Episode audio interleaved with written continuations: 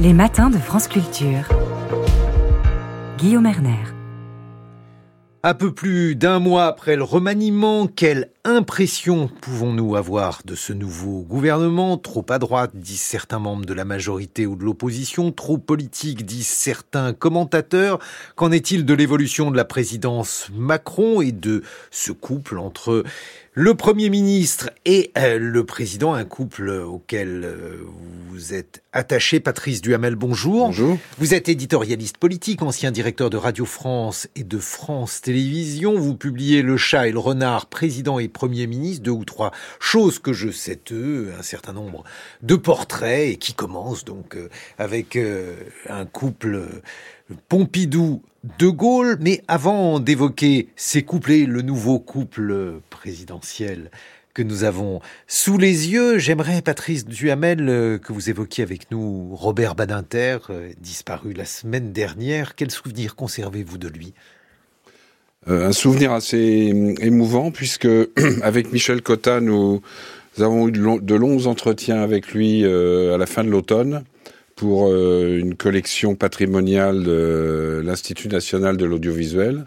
On a passé des heures avec lui à enregistrer euh, son témoignage sur toute sa vie, de son enfance à aujourd'hui. Je l'ai revu en décembre, très longuement. Euh, il était follement...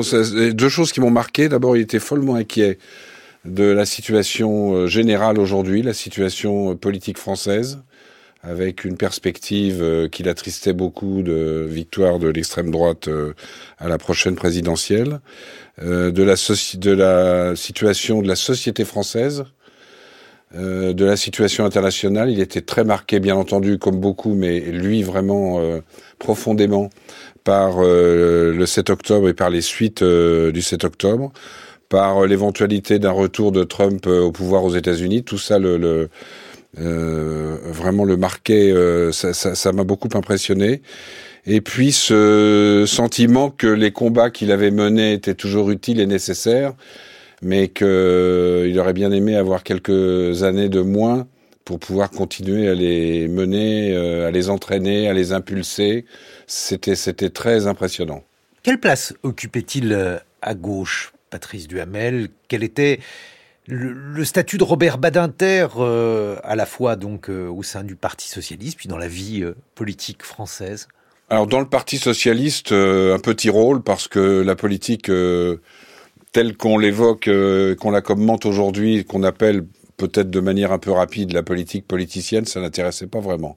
Et d'ailleurs, François Mitterrand, qui, avait énormément de, respect, d'estime et, et d'amitié, même d'affection pour Robert Badinter, lui disait toujours, de toute façon, Robert, vous n'avez aucun sens politique, etc. Mais euh, je dirais, au-delà de la gauche, il, avait jouait un rôle dans la société française. Ce qui est impressionnant, et ça, et ça c'était quelqu'un d'à la fois très profond euh, et de très drôle. Il adorait rire, raconter des histoires, euh, imiter les présidents. Ses imitations de Mitterrand et de Giscard, c'était absolument formidable. Euh, mais euh, il jouait un rôle de boussole, je pense, dans l'ensemble de la société française depuis euh, une trentaine d'années. Ce qui est frappant chez lui, et il, il le rappelait en, en riant beaucoup, c'est ce passage euh, d'une période 80, l'abolition de la peine de mort, contre euh, à peu près deux tiers de l'opinion française, qui était, les sondages étaient unanimes de ce point de vue-là, euh, avec des manifestations sous les fenêtres euh, du ministère de la Justice, euh, Badinter euh, démission, Badinter assassin, enfin c'était terrifiant. Et après, où à partir du, du, la fin des années 90, le départ de François Mitterrand, les années 2000, etc., donc une, une bonne vingtaine d'années, c'est devenu une sorte de boussole pour l'ensemble de la société française. Je mets les, les extrêmes de côté. Euh, sur euh, la défense des libertés publiques, euh, sur l'humanisme, sur la morale, même au sens noble du terme.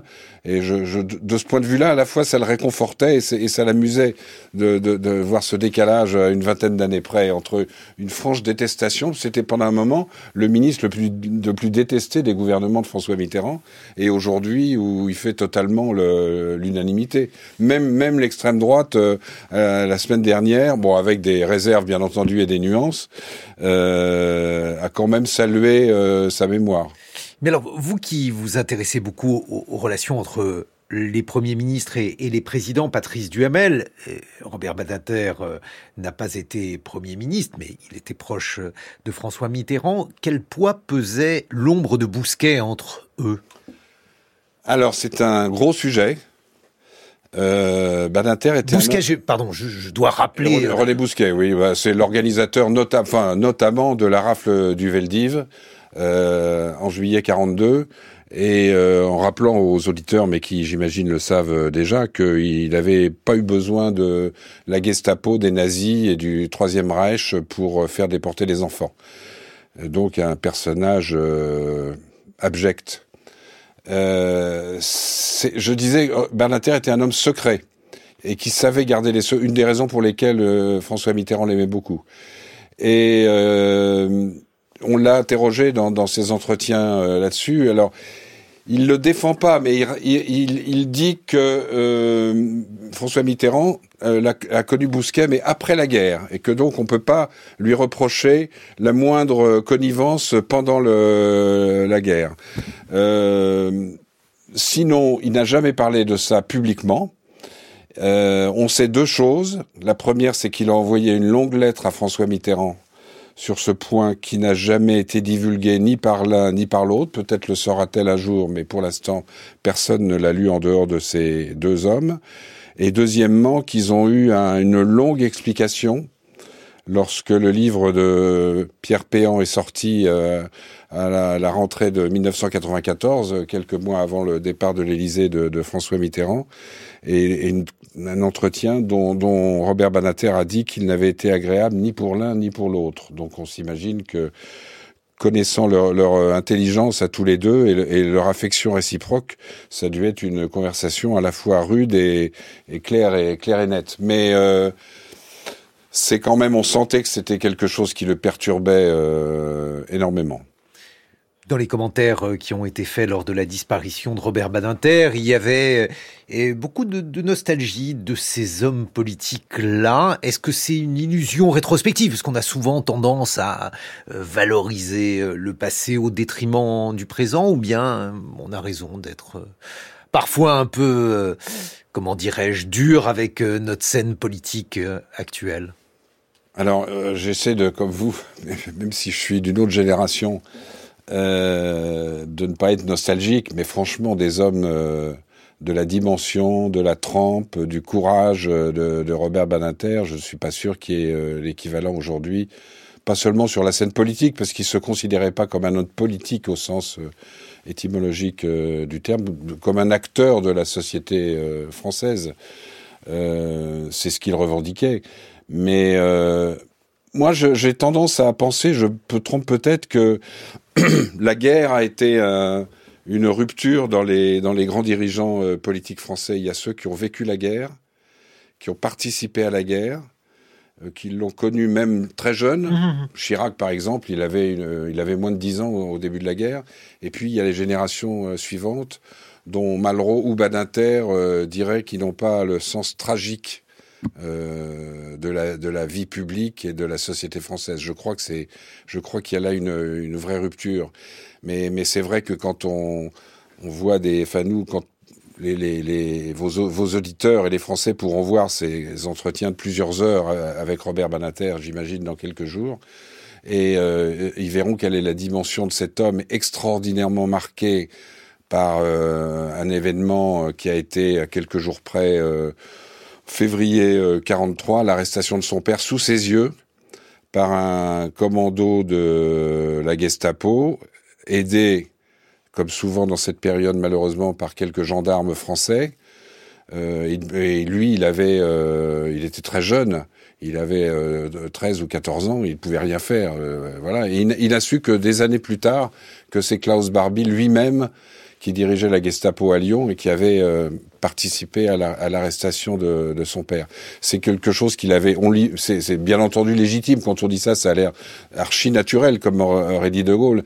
Mais il en avait tiré toute une série de, conclusions, de leçons euh, qu'il a, ensuite euh, mise en œuvre et euh, validé et assumé pendant toute sa pendant toute sa vie publique. Tous ces combats euh, viennent notamment de, cette image de son père. Euh, c'était quelque chose dont il parlait avec difficulté. Il parlait volontiers de son père, mais de l'arrestation de son père, je, lui ai encore posé la question il y a quelques mois. C'était très, c'était trop difficile pour lui.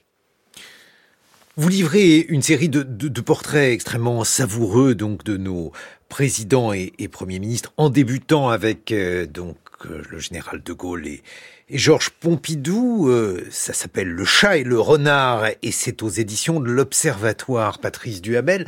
Dans quelle catégorie se rangent désormais Gabriel Attal et Emmanuel Macron qui constituent donc aujourd'hui la tête de l'exécutif? J'avais choisi, c'est un, livre pour chaque couple. J'ai raconté mes souvenirs euh, sur 13 euh, de ces couples. On est au 26e aujourd'hui, donc la moitié ceux que je trouvais les plus les plus romanesques et que j'ai bien connus, sauf De Gaulle Pompidou, mais j'ai su après exactement dans le détail comment ça s'était passé euh, entre eux. Et ça s'est très très mal terminé, comme chacun sait. Euh, et donc il y a une fable pour chacun de ces couples. Le chat et le renard, j'avais choisi ça comme titre parce que c'est l'inéluctabilité de la discorde euh, entre des entre des hommes. Et, et je, je, en regardant chacun de ces couples dans le détail, on se rend compte qu'en réalité, les présidents au-dessus, ils sont le plus souvent, Mitterrand par exemple, à la fois chat et renard, mais pas seulement Mitterrand. Euh, je pense que Emmanuel Macron aussi est à la fois chat et renard, c'est-à-dire euh, la souplesse, une forme de fidélité relative euh, comme les chats et la ruse et surtout la flatterie. La flatterie qui est un art de gouverner, malheureusement, je dirais, euh, chez, chez beaucoup de ces, de ces présidents. Donc, ils sont les deux à la fois. Aujourd'hui, euh, j'ai trouvé une fable pour le, la prochaine édition pour euh, ce couple euh, Macron-Attal. C'est le berger et le roi. Très jolie fable de La Fontaine, qui est une fable sur, sur l'ambition et la jalousie. Alors l'ambition, c'est bien entendu celle d'Attal, qui est le berger dans la fable, Macron étant euh, le roi, pourrait dire Jupiter, euh, ce qui n'est pas la même chose, mais enfin, on imagine ce que le niveau. Et euh, maintenant, le sujet est de savoir, les coupes présidentielles, en gros, ils ne fonctionnent que quand le, Premier ministre, en dehors des périodes de cohabitation, où là c'est institutionnellement très différent, euh, si le Premier ministre a une, une forme d'indépendance, une marge de manœuvre, une liberté. C'est le cas euh, aujourd'hui Pas encore. C'est un couple, à mon avis, qui se cherche. Ça a mal démarré parce qu'une conférence de presse euh, très longue, trop longue, euh, du président quelques jours avant le discours de politique générale de, de Gabriel Attal, c'était pas, c'était pas logique, c'était pas cohérent. Après la crise agricole, ils sont mieux répartis les rôles, mais on sent bien aujourd'hui que Gabriel Attal, alors c'est le début, hein, ça fait moins, moins d'un mois, euh, a du mal à, à, avoir à maîtriser cette liberté de manœuvre qui est indispensable dans un coup parce que si le Premier ministre n'a pas sa liberté de manœuvre, il n'a pas l'autorité nécessaire sur le gouvernement. Le chat et le renard, président et premier ministre, c'est votre livre publié aux éditions de l'Observatoire. On se retrouve dans une vingtaine de minutes. Patrice Duhamel. 6h30, 9h, les matins de France Culture. Guillaume Erner. Oui, le centre est-il en train de disparaître de la vie politique française? Autrement dit, assiste-t-on à un clivage de plus en plus important entre les deux manière de voir la réalité, par exemple, illustrée par ce que vous venez de dire, Jean Lémarie, sur euh, la question de Mayotte et la disparition pour cette île, la disparition possible du droit du sol. Nous sommes en compagnie de Patrice Duhamel, éditorialiste politique, ancien directeur de Radio France et de France Télévisions. Vous publiez Le chat et le renard, président et premier ministre, deux ou trois choses que je sais d'eux aux éditions de l'Observatoire. Et nous accueillons Cécile Cornudet, éditorialiste politique aux échos. Bonjour. Bonjour. Cécile Cornudet, par rapport à ce que vient de dire euh, mon camarade Jean Lémarie sur euh, Mayotte, assiste-t-on à une radicalisation euh, des politiques français, là en l'occurrence du gouvernement, qui voudrait réformer le droit du sol alors qu'il s'agit indéniablement là aussi d'un symbole? C'est vrai qu'on a l'impression que Gérald Darmanin a fait ses annonces juste pour illustrer notre débat d'aujourd'hui. La question, c'est est-ce que Emmanuel Macron vire à droite? En réalité. On avait l'impression que peut-être à la fin du débat immigration, à la fin de l'année 2023, ça ouvrirait une nouvelle phase euh, finalement de rééquilibrage plus au centre ou plus à gauche et finalement non. Autant en, termes de personnes quand il fait venir Rachida Dati, autant en termes de, tonalité politique quand on, entend la conférence de presse d'Emmanuel Macron et, le discours de politique générale de Gabriel Attal, c'est plutôt une tonalité euh, de droite. La question, c'est pourquoi il fait ça. Il n'assume pas du tout un virage à droite, Emmanuel Macron. Il dit non, moi je viens de la gauche, Gabriel Attal vient de la gauche, pourquoi on ne parle que de Rachida Dati euh, euh, Lui, ce qu'il cherche, c'est comment on fait, comment on fait, on fait vivre le macronisme après lui. Lui, il peut pas se représenter. Et donc, il veut au moins faire vivre le macronisme. Mais le macronisme, il est quand même euh, bien embêté parce que euh, c'était quoi jusqu'à présent? C'était beaucoup un libéralisme économique, des succès économiques. Or, on voit, il y a un énorme ralentissement, euh, un, énorme ralentissement économique. On n'est pas sûr qu'il pourra atteindre son objectif de, de plein emploi.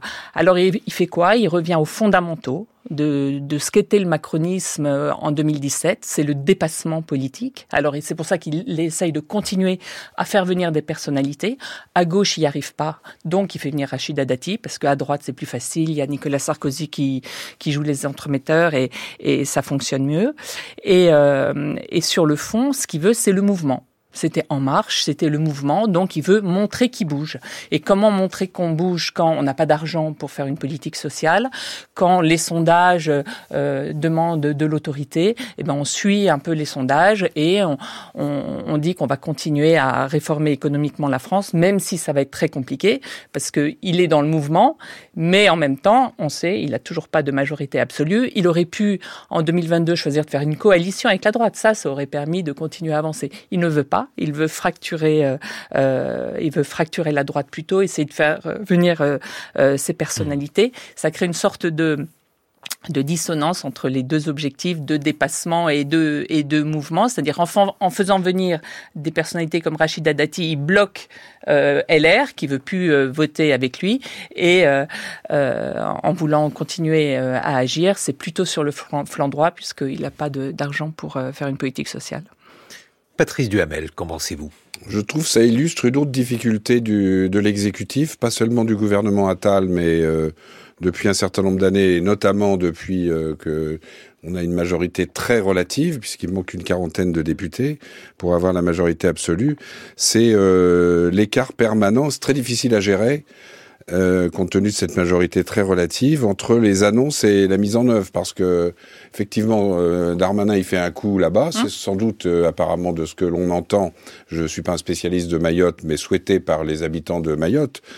On oublie peut-être aussi que ceux, ceux, qui viennent, celles et ceux qui viennent des Comores, ils viennent pas seulement et forcément pour avoir la nationalité française, ils viennent surtout parce que le niveau de vie n'a rien à voir. Je crois que l'écart est de quelque chose comme 1 à 8 entre le, le niveau de vie des Comores et le niveau de vie de, de, de Mayotte. Euh, après la mise en œuvre, il, y a, il va y avoir, je n'ai pas fait les calculs avant de venir avec Pétic, puisqu'il faut les 3 cinquièmes euh, au Congrès. Ça passe si le RN vote. Voilà. Mm. Et si la majorité euh, vote. Euh, vote. dans son ensemble, et que fera l'aile gauche euh, entre guillemets euh, de la majorité, qui a peut-être à partir de cette semaine un nouveau leader qui s'appelle Elisabeth Borne. Oui, parce qu'elle revient. Ça va être intéressant. Patrice Duhamel. Oui non, mais oui, non, mais je termine. Elle revient et donc et, elle n'est pas contente. Oui, mais euh, sur sur l'affaire du du, euh, du, droit du sol, il y a aussi un problème au Conseil, enfin un problème euh, potentiel au Conseil constitutionnel. Il y a quand même une des bases de la République et des institutions de la Ve République, c'est l'égalité des droits. Donc, est-ce que le Conseil constitutionnel validera le fait qu'on fait une exception pour des raisons qui sont jugés peut-être légitimes par certains, mais qui sont très combattus euh, par d'autres. Voilà. Jean Lémarie. Est-ce que ce qui se passe à Mayotte, puisque c'est aussi le cœur du débat, euh, peut préfigurer euh, la suite du débat national? Je m'explique. Un des arguments mis en, avant, c'est le vote, par exemple, à Mayotte pour Marine Le Pen à la présidentielle de 2022. 59% des voix au deuxième tour.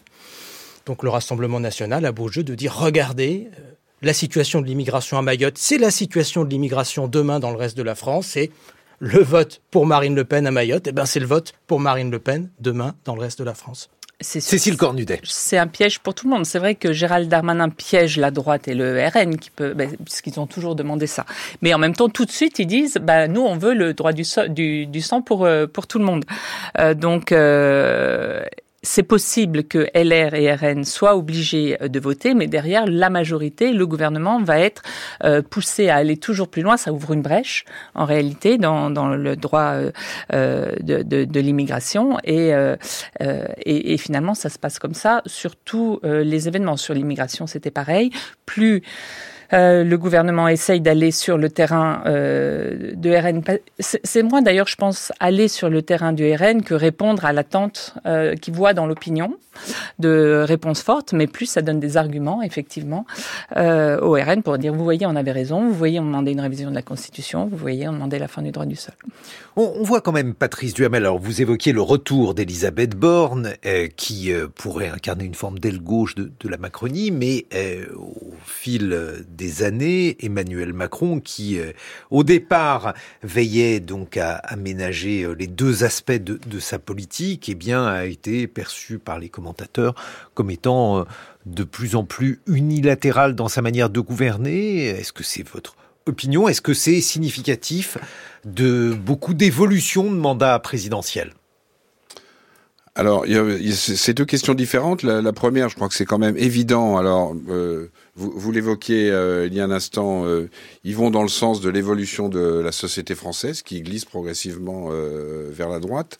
Juste petite parenthèse, il y a aussi une forme de piège pour l'extrême droite et pour la droite dans la mesure où c'est quand même difficile pour eux de ne pas aller voter un texte comme celui-là, que diraient leurs électeurs, et en même temps, s'ils le votent, ça permettra à la majorité de dire, vous voyez, on a quand même fait des choses. Donc il y a un petit, il y a un petit peu un piège général. Sur la, sur votre seconde question, si on voit l'ensemble de, des couples et des, et depuis euh, de Gaulle-Pompidou, les, les, seconds mandats, il y a une espèce de malédiction. Hein. Il y a une, il y a une usure accélérée. Alors on n'en est pas aux au, 14 ans de Mitterrand ou, aux 12 ans de Chirac, mais on sent là qu'il y a une usure, qu'il y a un problème de pédagogie. Moi, personnellement, je trouve que le président parle beaucoup trop euh, pour occuper le terrain. J'ai eu une discussion là-dessus une fois. Euh, je lui dit mais pourquoi vous parlez autant euh, Il me dit mais les Français depuis le quinquennat, depuis avec les chaînes d'information permanentes, considèrent que tout vient du président. Quand il y a une mauvaise nouvelle, c'est forcément le président qui a pris la décision. Donc, euh, bah, si c'est ça, si les Français pensent ça, autant l'assumer et autant euh, dire, bah, c'est moi et intervenir en permanence. Je pense que c'est une, erreur de, de stratégie. C'est pas seulement de la communication, comme on le dit souvent. C'est de la stratégie politique. Euh, et notamment quand on a un nouveau Premier ministre, je me souviens du couple Mitterrand-Fabius, c'est un petit peu le même, le coup d'aller nommer un très jeune Premier ministre. Fabius, qui connaissait mieux Mitterrand que Attal ne connaît euh, euh, Macron, avait obtenu de Mitterrand qu'il se taise quasiment pendant six mois. et puis il y avait eu la fameuse formule qu'ils avaient imaginée et théorisée ensemble, qui était lui c'est lui, moi c'est moi. Je reviens donc à ce que on disait tout à l'heure, c'est-à-dire pour l'instant, bon, on n'en est qu'à moi, mais pour l'instant, c'est encore trop tôt, faudra voir euh, après peut-être les européennes. Pour l'instant, on ne voit pas bien la marge de manœuvre euh, de autonome de Gabriel Attal. Il a donné une interview euh, dans un des journaux hier dans le, le, Parisien où il cite le président sans interruption.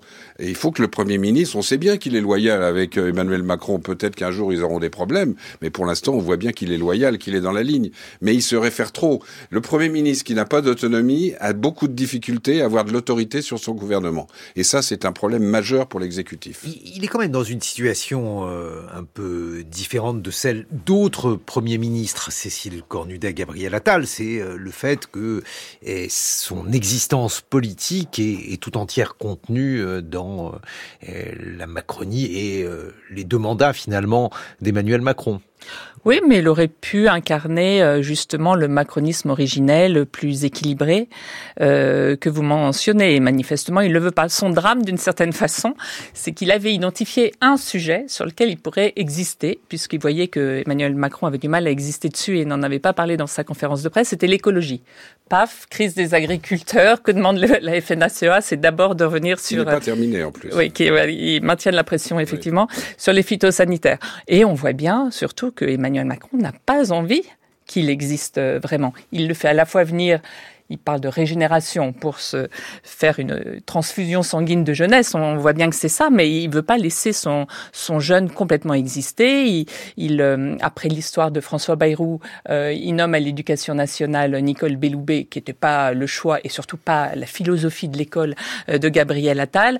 il y a la semaine dernière, en discrètement, sans, sans caméra, Emmanuel Macron va sur le terrain dans une exploitation agricole et quand il raconte après ce qu'il fait, il dit moi j'ai pas besoin de caméra. Sous-entendu moi je fais pas de la com, etc. On voit bien on est là face à ce couple depuis un mois seulement, que déjà, il n'y a euh, pas envie qu'il existe trop quand même non plus. Parce que c'est vrai que cette régénération, elle se traduit pas du tout au bout d'un mois dans la cote de popularité d'Emmanuel Macron, pas du tout dans les intentions de vote euh, aux européennes. Le seul qui bénéficie de l'effet Attal, eh ben, c'est Gabriel Attal. Donc ça, ça peut pas trop durer avec Emmanuel Macron.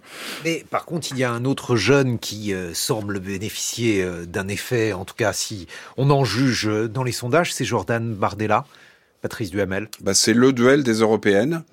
Moi, ce que j'ai retenu du discours de politique générale de Gabriel Attal, en dehors d'un certain nombre de, mesures concrètes, qui évitent de passer souvent par la loi par la voie législative puisqu'ils n'ont pas la majorité euh, pour les voter, euh, c'est euh, ce qu'il a ce qu'il a dit sur qui était très offensif euh, sur euh, l'extrême droite et, et, sur le fait que vraisemblablement on, on, ne sait pas encore qui va diriger la liste de la majorité, tout simplement parce que je pense que c'est Gabriel Attal, tout simplement. Non pas, il n'y aura pas son nom sur le bulletin de vote, mais c'est lui qui va impulser la campagne. Il y aura sans doute un ou deux grands discours euh, sur l'avenir de l'Europe du, du, président lui-même, dont c'est sans doute la seule vraie colonne vertébrale depuis 2017 euh, en réalité. Sur le reste, il a beaucoup bougé. Là, là, on, est quand même dans une stratégie claire. Euh, donc, ça va se jouer dans un face à face entre les deux, qui interviendra avant le début de la campagne officielle. Peut-être chez vous, peut-être sur une chaîne de télévision, je ne sais pas. Euh, ça va se jouer euh, à ce moment-là, et, et, ça fait vieillir un petit peu tout le monde. Je pense que les réactions sur le coup de gueule de, de François Bayrou, dont il faudrait pas minimiser les effets non plus, hein, parce qu'il a dit quand même des choses extraordinairement sévères et qui resteront, je pense. Et, et, et quand euh, Bayrou dit quelque chose, parfois on ironise, mais il a une expérience telle que je pense que ça serait une erreur euh, de les marginaliser. Je, je, je ferme la parenthèse. Euh, le problème de ce face-à-face, c'est quand on voit les sondages d'opinion, on est à une, pour euh, simplifier, une dizaine de points d'écart, ce qui est considérable, considérable, entre la liste de l'extrême droite et la liste de la majorité. Si Attal réussit à réduire un peu l'écart, euh, ça sera plutôt positif. Je pense qu'il faut exclure l'hypothèse où la liste de la majorité arriverait devant. Euh, si en revanche on est dans des eaux autour de 10%, euh, ça va poser un problème politique. Je pense pas qu'il sera remplacé après les européennes, ça n'aurait franchement pas grand sens. En revanche, ça affaiblira euh, nettement l'exécutif et sur un sujet qui est le sujet du président, l'Europe.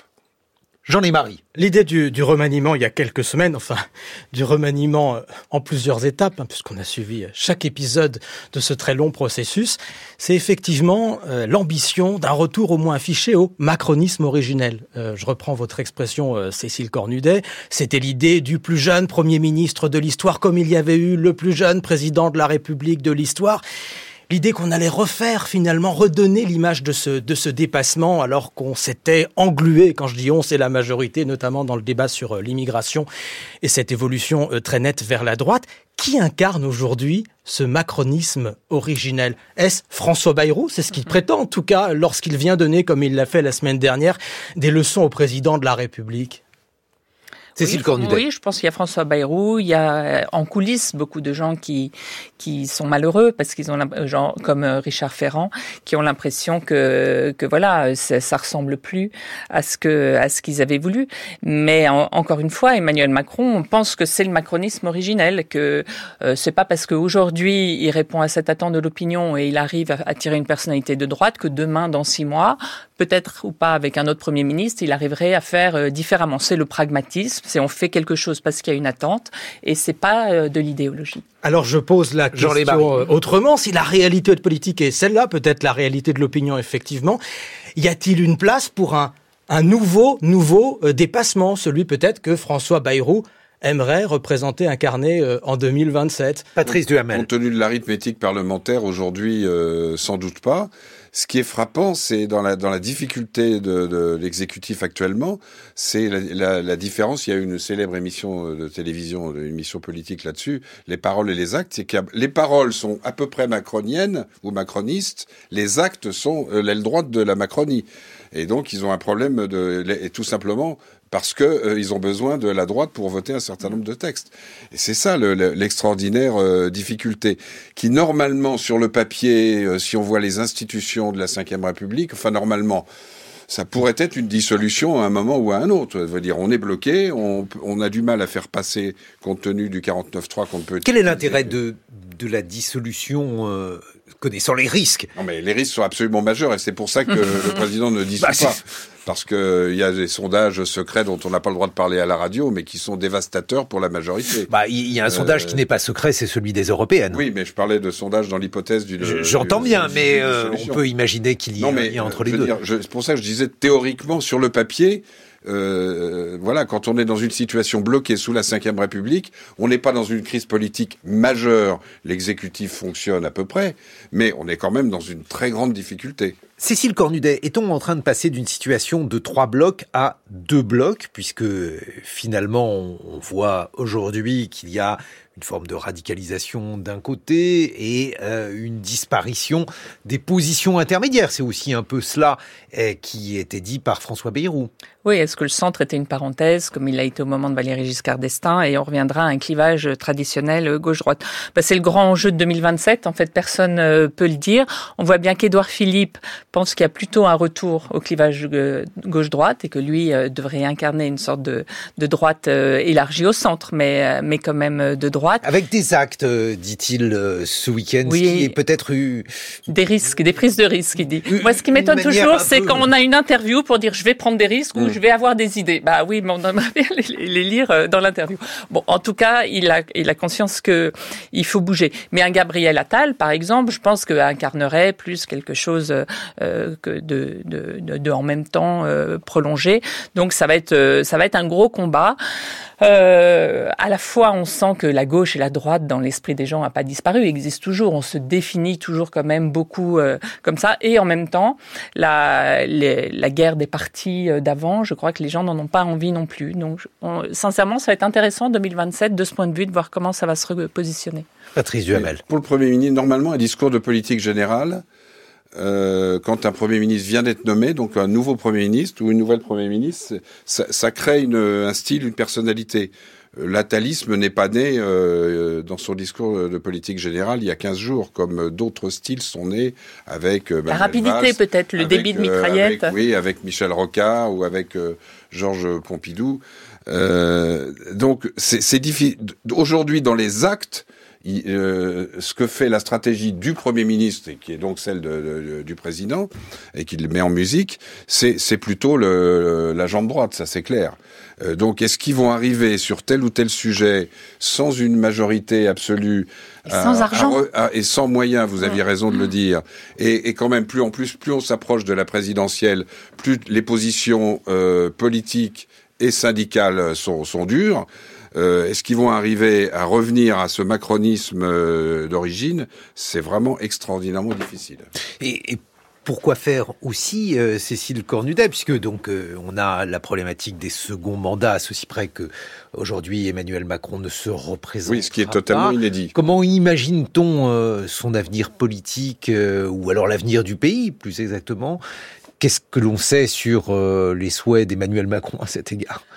Sans doute de revenir, de ne pas quitter euh, la politique euh, et à un moment ou à un autre euh, de revenir. C'est pour ça qu'il est tellement attaché à faire revenir vivre donc après un mandat peut-être euh, voilà intercalaire. D'où cette question que se pose euh, beaucoup autour de lui, c'est quel est son intérêt? Après 2027. Lui, il dit beaucoup, je veux pas être Obama qui ouvre la porte euh, à Marine Le Pen. Et certains disent que disent, Marine Le Pen voilà. est euh, en quelque sorte son intérêt dans ce contexte. -là. Voilà, parce que euh, il y aurait besoin très vite d'un recours et que lui, il serait tout placé pour être le recours. Il y a beaucoup de recours en France. c'est une, une grande maladie. Mais c'est pour ça que je crois que son obsession aujourd'hui, c'est de faire vivre le macronisme, donc de continuer sur ce qui marche, continuer à fracturer les autres partis. C'est ça qui portait sa marque en 2017 et continuer à bouger à bouger, même si c'est de l'agitation. Ça vous fait penser à une euh, situation, Patrice Duhamel, parce que des situations de second mandat, on en a connu euh, au moins deux, mais à chaque fois dans des contextes très différents. Oui, je pense que ce qui est inédit, c'est qu'on a un Premier ministre très jeune, dont sans doute quand même, au bout du bout, le président souhaite qu'il soit son successeur. En tout cas, il préfère sûrement avoir Gabriel Attal comme successeur que, que Édouard Philippe, parce que leurs relations sont maintenant quasiment exécrables. Euh, il, a, il, il, fait deux cauchemars euh, permanents, Macron, ou deux, il a deux obsessions. Le premier, c'est qu'il voit tous les jours son, compte tenu du fait qu'il peut pas se représenter, son pouvoir euh, se réduire. Et ça, ça le travaille beaucoup. Et deuxièmement, le cauchemar absolu qui est euh, fin mai 2027 d'être sur le perron de l'Élysée et de serrer la main de, de, Marine Le Pen qui viendrait d'être élue. Donc, et on ne retiendrait que ça de ses dix ans à l'Élysée. Donc, il sera obligé de bouger d'une manière ou d'une autre Bon, je parlais d'une dissolution, c'est très peu probable parce que ça serait une catastrophe pour la majorité, mais de faire, de prendre une initiative forte à un moment ou à un autre. Un mot de conclusion, Cécile Cornudet. Oui, les dissolutions, finalement, c'était, elles avaient été faites par des présidents qui pouvaient se représenter. Donc, ça les avait servi de mettre un opposant euh, à Matignon en attendant. Là, il peut pas se représenter. Donc, c'est pour ça que ça le bloque. Cécile Cornudet, on vous retrouve dans les colonnes des échos. Patrice Duhamel, Le chat et le renard, président et premier ministre, c'est aux éditions de l'Observatoire.